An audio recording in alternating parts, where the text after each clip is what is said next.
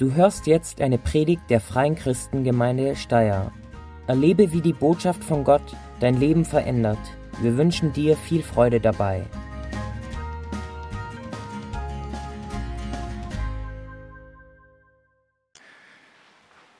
Ich blende auch zurück ein bisschen an einem Freitagabend im Schwächerter Hof, ein Gasthaus hier in der Nähe, einen Kilometer entfernt schauen Leute im Saal einen Schwarz-Weiß-Film. Schon ein bisschen her, die Zeit, oder? Und am Ende kommt ein Mann und erzählt, wie man eine persönliche Beziehung zu Jesus finden kann. Er lädt ein, wer das erleben möchte, kann zurückbleiben für ein persönliches Gespräch. Einige Jugendliche bleiben zurück und geben ihr Leben Jesus. Ich war einer davon. 17 Jahre alt, HTL-Schüler, lange Haare, Armijacke, so wie es damals einfach die Zunft war. Nach dieser meiner Hinkehr zu Jesus habe ich mich immer wieder mal gefragt, warum habe ich das nicht schon früher gehört?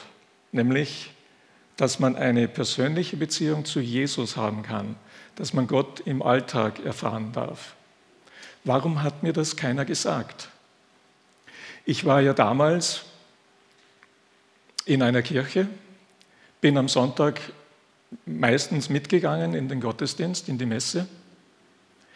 Und bestimmt habe ich in der Zeit oft das Glaubensbekenntnis laut mitgesprochen. Aber kann es sein, dass das immer noch ein Unterschied ist zwischen einem Lippenbekenntnis, was man glaubt, und der Beziehung zu Gott? Ich meine wohl. Vor kurzem, etwa zwei Wochen oder keine zwei Wochen zurück,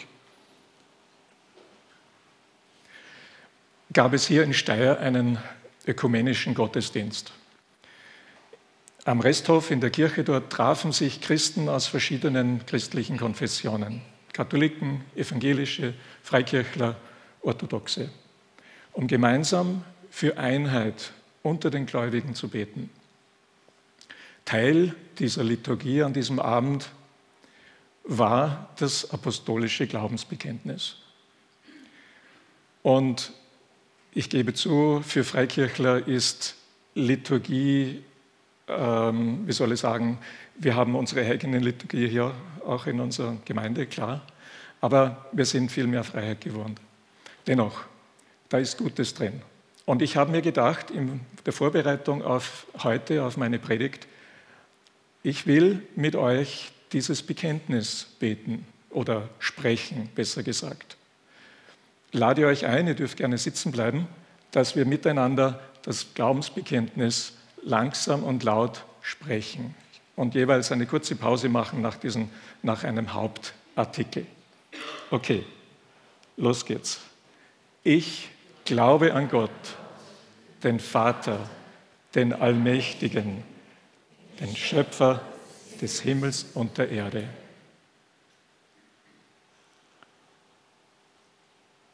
Und an Jesus Christus, seinen eingeborenen Sohn, unseren Herrn, empfangen durch den Heiligen Geist, geboren von der Jungfrau Maria, gelitten unter Pontius Pilatus, gekreuzigt, gestorben und begraben, hinabgestiegen in das Reich des Todes, dritten Tag auferstanden von den Toten, aufgefahren in den Himmel Rechten des, des allmächtigen Vaters. Von dort wird er kommen, zu richten die Lebenden und die Toten.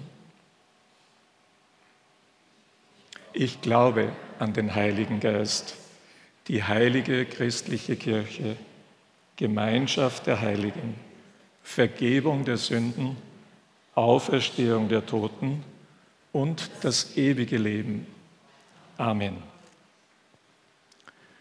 Ich habe natürlich auch in diesen Tagen jetzt drüber nachgedacht und mir kommt dieses Bekenntnis etwas statisch vor, oder? Ich weiß nicht, wie es euch geht.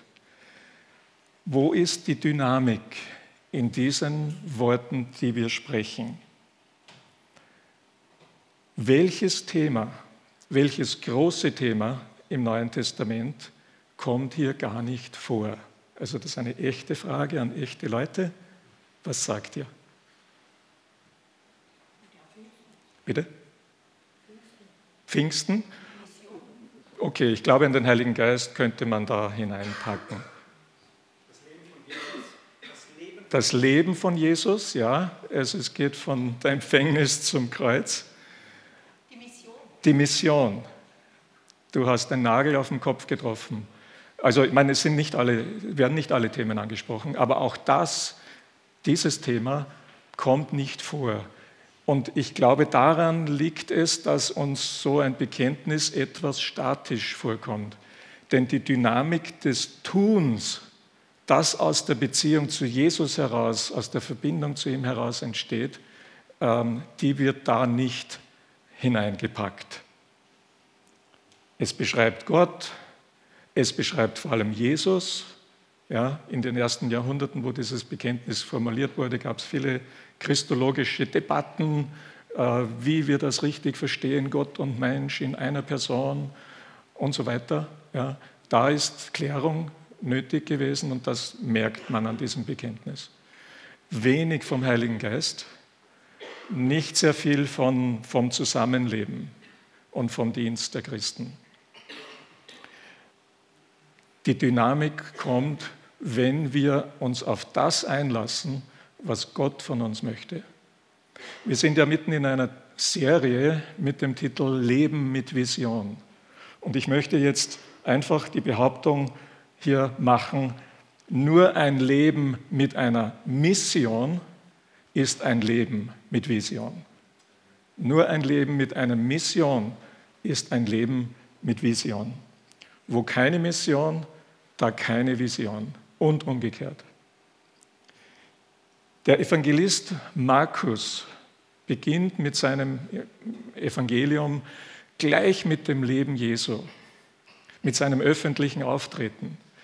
Ähm, wenn wir die Frage stellen, was ist denn die Vision von Jesus, die er gehabt hat, dann kommen wir zum Beispiel, wenn wir das Markus-Evangelium lesen, im Vers 15 gleich zu dieser Aussage. Es ist jetzt soweit, die Herrschaft Gottes andere übersetzen, das Reich Gottes, ist nah. Ändert eure Einstellung.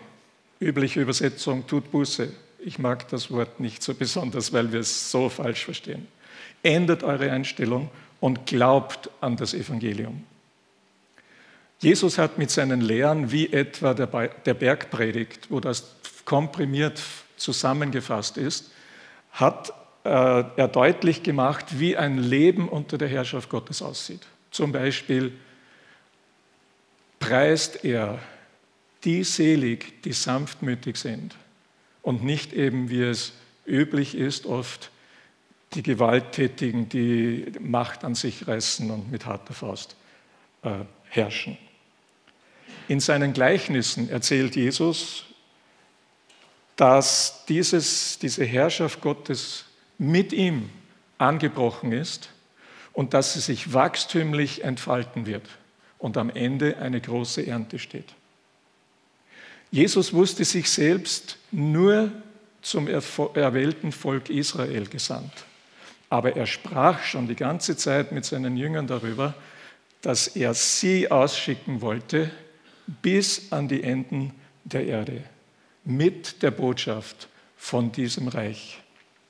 Zitat aus Matthäus 24. Und dieses Evangelium vom Reich wird auf der ganzen Welt verkündet werden, zum Zeugnis für alle Völker. Dann erst kommt das Ende. Also mit anderen Worten, dann erst kommt er zurück, auf den wir warten. Jesus hat eine weltumspannende und inzwischen 2000, fast 2000 Jahre umspannende Vision, von der sich ausbreitenden Herrschaft Gottes auf dieser Erde.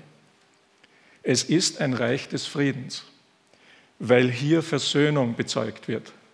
Die Versöhnung zwischen Gott und Mensch oder Mensch mit Gott durch Jesus. Und wir feiern das heute im Abendmahl. Es ist aber auch die Versöhnung zwischen Menschen. Menschen, die sich vorher Feind waren, so wie zum Beispiel Juden und Heiden im ersten Jahrhundert. Menschen, die durch Jesus zusammengebunden werden in eine neue Gemeinschaft hinein. Aus Feinden werden Brüder und Schwestern.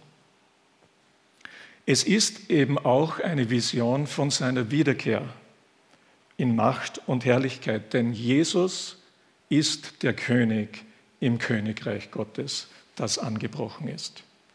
Jesus kommt zurück, um alles zu vollenden, was jetzt anbruchsweise schon da ist, aber noch nicht vollendet ist. Und Jesus ist deswegen von Gott eingesetzt worden als dieser König, weil er vorher bereit war, sich so weit zu erniedrigen bis zum tiefsten Punkt, nämlich zum Punkt eines hingerichteten Verbrechers an einem furchtbaren Kreuz. Von seiner Vision vom Reich Gottes hat Jesus die ganze Zeit geredet während seines öffentlichen Dienstes und auch nach seiner Auferstehung immer noch war das Thema. Apostelgeschichte 1, Vers 3. Während 40 Tagen erschien Jesus ihnen immer wieder und sprach mit ihnen über das Reich Gottes und alles, was damit zusammenhängt. Ich wiederhole, Jesus hatte eine ganz große Vision. Und deshalb gab er seinen Jüngern eine ganz große Mission. Und da sind wir bei diesem sogenannten Missionsauftrag. In jedem der vier Evangelien kommt er vor. Ich lese nur aus Matthäus. Mir ist alle Macht im Himmel und auf der Erde gegeben. Darum geht zu allen Völkern und macht die Menschen zu meinen Jüngern. Und in Apostelgeschichte 1 lesen wir, wenn aber der Heilige Geist auf euch gekommen ist, werdet ihr Kraft empfangen und als meine Zeugen auftreten. In Jerusalem, in ganz Judäa und Samarien und bis in den letzten Winkel der Welt. Ich möchte über diese Vision Jesu und über die Mission, die er uns gegeben hat, fünf Punkte hervorheben. Erstens, Jesus selber gibt eine Erfolgsgarantie. Er hat keine Zweifel daran, dass dieses wahnwitzige Unternehmen gegen alle Wahrscheinlichkeit Erfolg haben wird. Was war denn am Anfang? Zwölf Männer aus, einem, aus Kaffs in Galiläa, Fischer, ver, verachtete Zolleinnehmer, Leute, die mit den Rebellen der damaligen Zeit was auf dem Hut hatten, Zeloten. Kein Geld, keine Struktur, keine Organisation, keine Technik, äh, keine religiösen Titel, nichts hatten die. Und dennoch hat Jesus es ihnen zugetraut, diese seine Botschaft bis an die Enden der Erde zu transportieren. Es schien eine Mission Impossible zu sein, eine unmögliche Mission, aber Jesus wusste, es ist möglich und es wird geschehen. Ihr Lieben, wir sind schon sehr, sehr weit gekommen, besonders in den letzten 100 Jahren, 200 Jahren, was das Erreichen der Unerreichten auf dieser Erde angeht. Aber es ist noch nicht erreicht, das Ziel. Es gibt noch ganze Völker und Stämme und es gibt noch hunderte Millionen Unerreichter auf der ganzen Welt. Und deshalb unterstützen auch wir als Gemeinde unsere Missionspartner regelmäßig. Und deswegen glaube ich, sind wir als ganze Gemeinde von Jesus gerufen, ihm zu dienen, damit diese Botschaft von ihm überall hinkommt, zu unseren Nachbarn wie ans Ende der Welt. Es ist klar, ist uns bewusst, in Europa scheint das Christentum auf dem Rückzug zu sein. Die meisten Kirchen schrumpfen. Aber Europa ist die große Ausnahme. Wir müssen wissen, dass überall sonst die Gemeinde Jesu sprunghaft wächst, unglaublich wächst. Tausende und Millionen zu Jesus finden. Und das inmitten von Verfolgung. Der neue Weltverfolgungsindex 2019 von Open Doors sagt, an die 245 Millionen Christen weltweit erleben starke Verfolgung. Unwahrscheinlich. Schaut euch mal das an im Internet von Open Doors. Jesus gibt eine Erfolgsgarantie. Zweitens, es ist ein Ruf zur Entscheidung. Die Zuhörer, die damals Jesus gehört haben, wurden von ihm herausgefordert, sich zu entscheiden, ihn anzunehmen als Messias oder eben nicht. Umkehren zu ihm und zum Reich Gottes und zu Gott oder aber den eigenen Weg ohne ihn gehen. Vergebung geschenkt bekommen und annehmen oder aber mit seiner Sünde im kommenden Gericht untergehen. Wir können es zusammenfassen mit zwei Worten, Himmel oder Hölle. Jesus hat immer wieder davon gesprochen. Entscheidung. Freilich, eines ist klar, wenn wir genau hinschauen, das zum Glauben kommen ist nicht nur ein Punkt, es ist auch ein Prozess, der mehr oder weniger lang dauern kann bei Leuten. So wie eine Bekanntschaft zwischen einem Mann und einer Frau sich aufbauen kann, da entsteht was, da entsteht Liebe, Anziehung und so weiter. Und irgendwann machen sie einen Punkt und sagen, wir wollen heiraten, wir wollen unser Leben ganz miteinander und füreinander leben. So ist es auch mit dieser Hinkehr zu Jesus. Als ich vor einigen Jahren angehender Trainer war für arbeitssuchende Menschen, habe ich in einem der Kurse bei einem Praktikum jemand kennengelernt, einen Mann.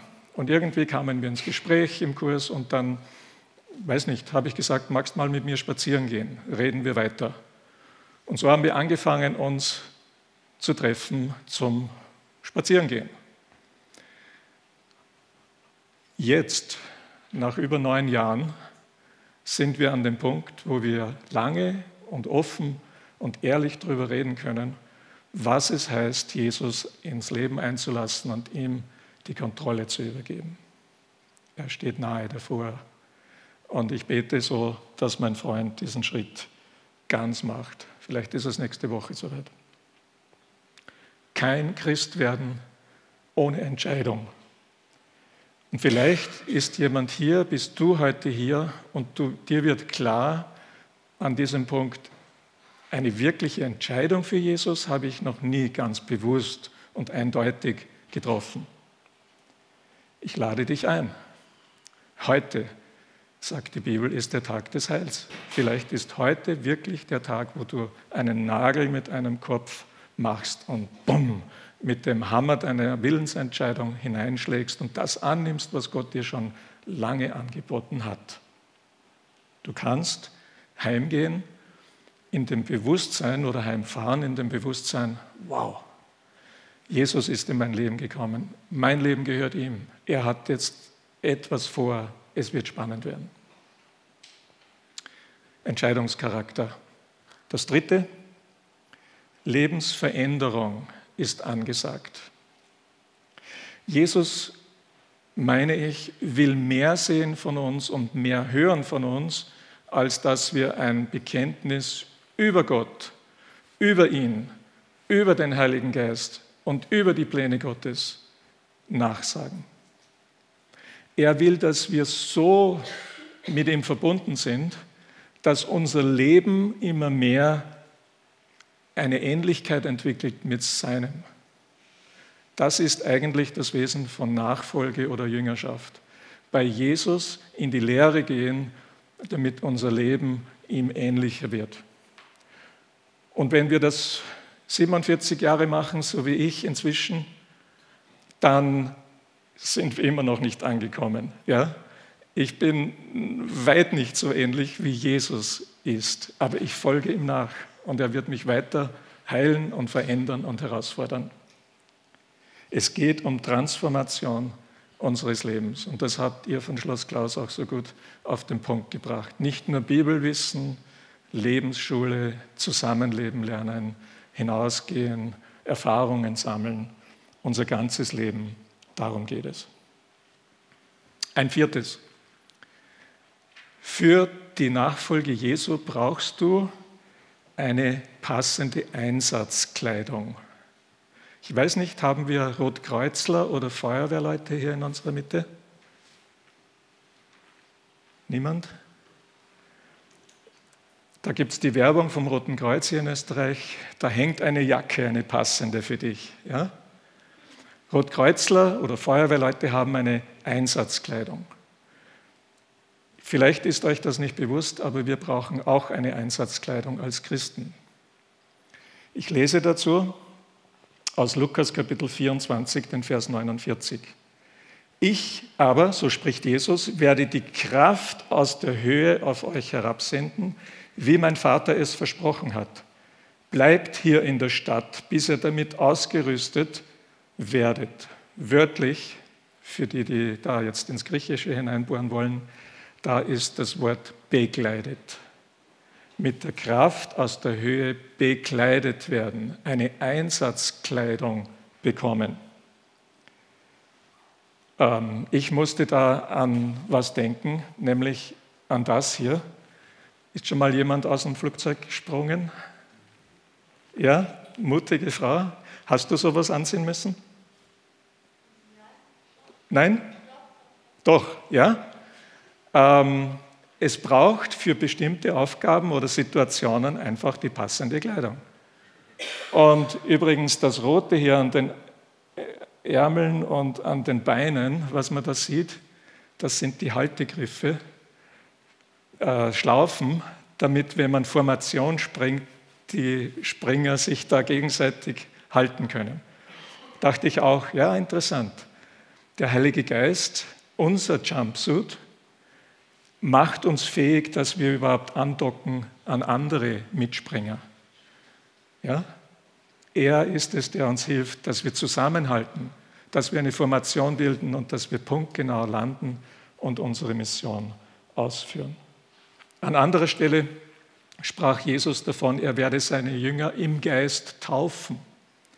Sie würden in den Geist sozusagen eingetaucht werden und getränkt werden mit ihm, so wie man ein Kleid färbt und in die Farbe taucht und es nimmt einfach das alles an von dieser Farbe. Ähm, und wir wissen vom Neuen Testament, was Jesus versprochen hat, ist geschehen. Zehn Tage nach seiner Himmelfahrt wurde der Heilige Geist ausgegossen. Ohne Pfingsten keine Mission die erfolgreich ist. Ohne Pfingsten Mission Impossible. Mit Pfingsten, mit dem Jumpsuit, den wir tragen, der Heilige Geist auf uns und in uns, alles möglich. Ich weiß, das ist ein Thema, das unter Christen umstritten ist. Ich sage dazu nur so, so viel, es ist nicht wichtig, wie wir diese Erfahrung bezeichnen. Wichtig ist, dass wir dahin kommen, dass der Geist Gottes uns hat. Denn wenn er uns hat, dann kann er uns steuern, dann kann er uns lenken, dann kann er sagen, geh mal dorthin, sprich mit dem oder halt, du gehst auf den verkehrten Weg und so weiter. Und der Heilige Geist, so macht uns die Apostelgeschichte klar, ist nämlich auch der Missionsdirektor. Vielleicht willst du heute Gebet dafür empfangen, dass du eine neue Ausrüstung dieses Jumpsuits kriegst. Denn die Sache ist die, wenn wir einmal erfüllt sind mit dem Heiligen Geist, heißt das nicht, dass wir das in drei, 15 Jahren auch noch sein werden. Wir haben Löcher sozusagen. Da geht die Kraft wieder verloren, wenn wir nicht aufpassen. Wir müssen immer wieder neu zurück zum Herrn und sagen, Herr, erfülle mich ganz neu. Ein fünftes und letztes Du brauchst diesen Weg nicht allein gehen. Jesus hat uns als Gemeinde dazu beauftragt. Es geht um missionale Gemeinde.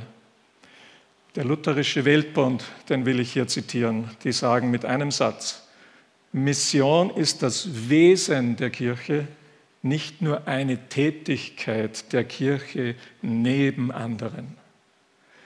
Die Gemeinde Jesu, die Kirche ist gesamt als Gesamtheit. Das ist DNA des Heiligen Geistes, gesandt zu sein. Und darum auch dieses Wort, das man neuerdings äh, gebraucht, missional. Es will ein bisschen unterscheiden zu missionarisch, weil missionarisch ist vielleicht sozusagen die einmalige Aktion, mal dies und jenes machen, einen Vortragsabend etc., eine missionarische Initiative zu starten. Missional ist das Verständnis oder soll es sein, alles, was wir als Gemeinde tun, hat eine missionarische Dimension. Der Lobpreis hat sie, der Kinderdienst hat sie, äh, die Finanzbuchhaltung hat sie, das, die Finanzen auch natürlich und so weiter. Das Lehren, das Unterrichten, die Gespräche, die Seelsorge, alles hat eine missionarische Dimension. Denn alles soll dazu beitragen, dass wir als Kinder Gottes die Liebe Gottes dahin transportieren, wo sie noch nicht angekommen ist. Alles, alle und jeder ist wichtig, damit die Sendung der Gemeinde gelingt. 1974 hat Billy Graham, der große Evangelist, äh, Tausende von Evangelisten zusammengeholt für einen Weltevangelisationskongress. Und da gibt es ein, eine Lausanner Verpflichtung mit 15 Artikeln. Und ich lese aus einem dieser Artikel ein paar Sätze vor. Artikel 6 über die Gemeinde und Evangelisation. Zitat. Wir bekräftigen, dass Jesus Christus seine erlöste Gemeinde in die Welt sendet, wie der Vater ihn gesandt hat. Das erfordert, dass wir ebenso tief und aufopfernd die Welt durchdringen. Wir müssen aus unseren kirchlichen Ghettos ausbrechen und in eine nichtchristliche Gesellschaft eindringen. Die Evangelisation der Welt verlangt, dass die ganze Gemeinde der ganzen Welt das ganze Evangelium bringt. Die Gemeinde bildet die Mitte des weltumfassenden Planes Gottes und ist sein auserwähltes Werkzeug zur Verbreitung des Evangeliums. Also diese Artikel sind es wert, gelesen zu werden. Googelt einfach danach. Die Jahre nach diesem Kongress 1974 sahen in Österreich einen ziemlich tollen Aufbruch, besonders in den Freikirchen. Leute kamen zum Glauben, junge Leute kamen zum Glauben, Gemeinden entstanden. Man arbeitete zusammen über Gemeindegrenzen hinweg. Die Impulse von Lausanne haben sich segensreich auf Österreich und andere Länder ausgewirkt. Heute gibt es ein neues Phänomen, relativ neu, würde ich sagen, nämlich dass zunehmend auch in der katholischen Kirche dieses missionarische Wesen der Kirche thematisiert wird. In den Lehrdokumenten war das schon lange da aber es wird jetzt darüber gesprochen. Und Christen formieren sich und sagen, wir müssen das leben. Ähm, vor ziemlich genau einem Jahr fand in Augsburg diese Mehrkonferenz statt, des Gebetshauses Augsburg. War jemand von euch Deutschen da dabei zufällig? Niemand? Ähm, 11.000 Menschen kamen zusammen, vier Tage lang die meisten davon Katholiken, aber auch tausende evangelische und Freikirchler. Und äh, während dieser Tage, 24 Stunden Anbetung und so weiter und so fort, während dieser Tage wurde ein Buch vorgestellt. Ist mehr als ein Buch, aber auch ein Buch, nämlich das Buch Mission Manifest. Und da sprechen Katholiken über Mission. Und ich finde das so gigantisch, dass ich auch da ein paar Sätze vorlesen will aus einer Zusammenfassung. Wir sind katholische Christen in Österreich, Deutschland und der Schweiz, die unter der Erosion des Glaubens, von der Papst Franziskus spricht, leiden. Wir wissen, unsere Heimatländer sind Missionsländer geworden. Wir sind bereit für Mission. Wir wünschen, dass unsere Länder zu Jesus finden wir laden alle ein, die sich verbindlich mit uns hineinbegeben wollen in eine Welle des Gebets. Wir möchten diejenigen zusammenführen, die den Mut zu ungewöhnlichen Schritten haben. Das war aus der Einleitung. Und jetzt These 1. Uns bewegt die Sehnsucht, dass Menschen, zu Jesus, dass Menschen sich zu Jesus Christus bekehren. Es ist nicht mehr genug, katholisch sozialisiert zu sein. Die Kirche muss wieder wollen, dass Menschen ihr Leben durch eine klare Entscheidung Jesus Christus übergeben. Stark, oder? These 5. Wir glauben, dass unsere Mission so kraftvoll sein wird, wie es unsere Gebete sind. Ein missionarischer Neuaufbruch kann, nichts, kann nicht anders beginnen als mit einem Neuaufbruch in Fasten und Gebet. Au. Denke dran, was Tobias vor einer Woche hier über Gebet und Fasten gesprochen hat. Hören wir da vielleicht den Ruf Gottes? Gott, Fortsetzung, Gott, der alle Menschen leidenschaftlich liebt, hat gehandelt und wird auch jetzt handeln, wenn wir ihn persönlich und rückhaltlos anrufen. Es werden Wunder geschehen. Gott wird den Menschen über den Weg laufen. Und dann These 6. Stark. Wir danken allen Christen außerhalb der katholischen Kirche, die heute schon mit Hingabe missionieren, taufen und Menschen zu Jesus führen. Wir Christen in der katholischen Kirche sehen ihre Treue zur Heiligen Schrift und ihre entschiedene Nähe zu Jesus. Wir haben Wertschätzung für die positiven Impulse der Reformation. Wir wollen demütig lernen, auch und gerade von den Freikirchen und mit allen unseren Geschwistern in der Ökumene kooperieren, um selbst missionarischer zu werden. Wir wissen, dass die Welt nur zu Christus findet, wenn wir die Einheit wiederfinden und sie in Gebet und Mission schon heute einüben. Vergleiche Johannes 17, Vers 21. Das geht auf Jesus zurück und sein Gebet. Ich muss sagen, das begeistert mich, sowas zu hören. Und ich kenne ein paar Leute in dieser Bewegung, äh, um sagen zu können, ich nehme es ihnen ab. Das meinen sie wirklich so. Zurück zu der Geschichte am Anfang. Ich habe nach wie vor keine gesicherte Antwort auf meine Frage vom Anfang. Warum hörte ich nicht schon früher von dieser lebendigen Beziehung zu Jesus? Aber eines weiß ich. Ich weiß, dass Gott dabei ist, in allen Strömungen seines Leibes neue Liebe zu ihm und zu den Menschen zu den Menschen ohne Jesus zu bewirken. Daraus kommt eine neue Vision,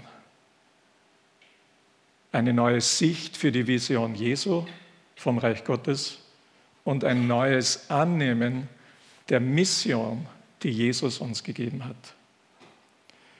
Und ich wage zu behaupten, wir werden in den Jahren, die vor uns liegen, noch viele interessante Verbindungen erleben von Christen aus verschiedenen Strömungen, die miteinander evangelisieren, die miteinander beten, die miteinander einfach sich von Gott gebrauchen lassen, damit die Herrschaft Gottes auf dieser Erde sich ausbreitet.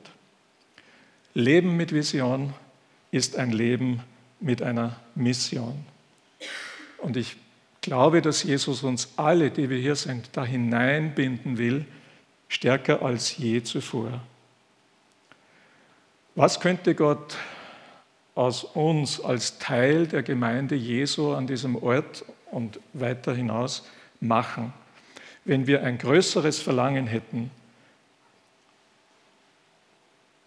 einfach diese Vision Jesu zu unserer eigenen zu machen und unsere Mission anzunehmen. Ich glaube, es beginnt alles und entscheidet sich alles mit unserer Hingabe. Ich möchte zum Schluss ein Gebet vorlesen. Ich habe dieses Gebet vor vielen Jahren in einem Buch von Tony Campolo gefunden. Das Buch trägt den herausfordernden Titel How to be Pentecostal without speaking in tongues. Wie kann man Pfingstler sein, ohne in Sprachen zu reden? Aber das, das Gebet war so, dass da habe ich lange Zeit daran geknabbert und das durchgeknetet in meinem Herzen und mit Gott. Und ich glaube auch, dass es erst dann seine volle Wirkung entfalten kann, wenn man es in Ruhe vor Gott sozusagen überlegt ja, und anschaut und jede, jeden Satz durchbuchstabiert. Meine ich das wirklich so? Deswegen erwarte ich nicht, dass ihr jetzt dann alle nach vorne kommt, gleich nach dem Gebet und euch anstellt und sagt, ich bin derjenige, der das jetzt praktizieren will, ich gebe mein Leben so Jesus. Deswegen habe ich draußen auf dem Infotisch Zettel platziert mit dem Gebet und mit ein paar Gedanken noch von Tony Campolo, wie man mit dem Heiligen Geist erfüllt werden kann. Aber trotzdem ist es gut, es zu hören und es auf sich wirken zu lassen. Vater im Himmel, du kannst mich in jeder Weise so verändern, wie du willst. Du kannst aus mir alles entfernen, was du beseitigen möchtest. Wenn es Beziehungen gibt, von denen du willst, dass ich sie beende, dann bin ich bereit dazu. Wenn es Vergnügungen gibt, die sündhaft sind oder von denen ich abhängig geworden bin, so möchte ich davon befreit werden und bin bereit, sie aufzugeben. Wenn es Gefühle und Gedanken unreiner Lust, des Jähzornes, des Neides, der Habsucht oder des Hasses in mir gibt, die ich dulde und nähere, bin ich willig, sie loszulassen. Wo ich Menschen verletzt habe, bin ich bereit, um Vergebung zu bitten und angerichteten Schaden, soweit ich kann, wieder gut zu machen. Wo ich von anderen verletzt worden bin, vergebe ich ihnen ihre Sünde im Namen Jesu bedingungslos und verzichte auf jegliche Rache. Herr Jesus Christus, du kannst mich überall hinsenden, wo du mich haben willst, damit ich tue, was du mir aufträgst und um zu sagen, was du durch mich sagen willst und um all das zu werden, was ich nach deinem Willen sein soll. Ich liefere mich dir und deinem Willen bedingungslos aus. Dreieinige Gott, reinige mich, verändere mich und bewirke durch deinen Geist, dass Christus in mir ist und ich in ihm bin. Herr, tauche mich ein in deinen Geist und erfülle mich ganz neu. Amen. Wir danken dir fürs Zuhören und hoffen, dass dir diese Predigt weitergeholfen hat. Auf www.fcg-steyr.at findest du mehr Infos über die Freie Christengemeinde Steyr sowie die Möglichkeit, deine Fragen zu stellen. Gerne lernen wir dich bei einem unserer Gottesdienste persönlich kennen. Bis zum nächsten Mal.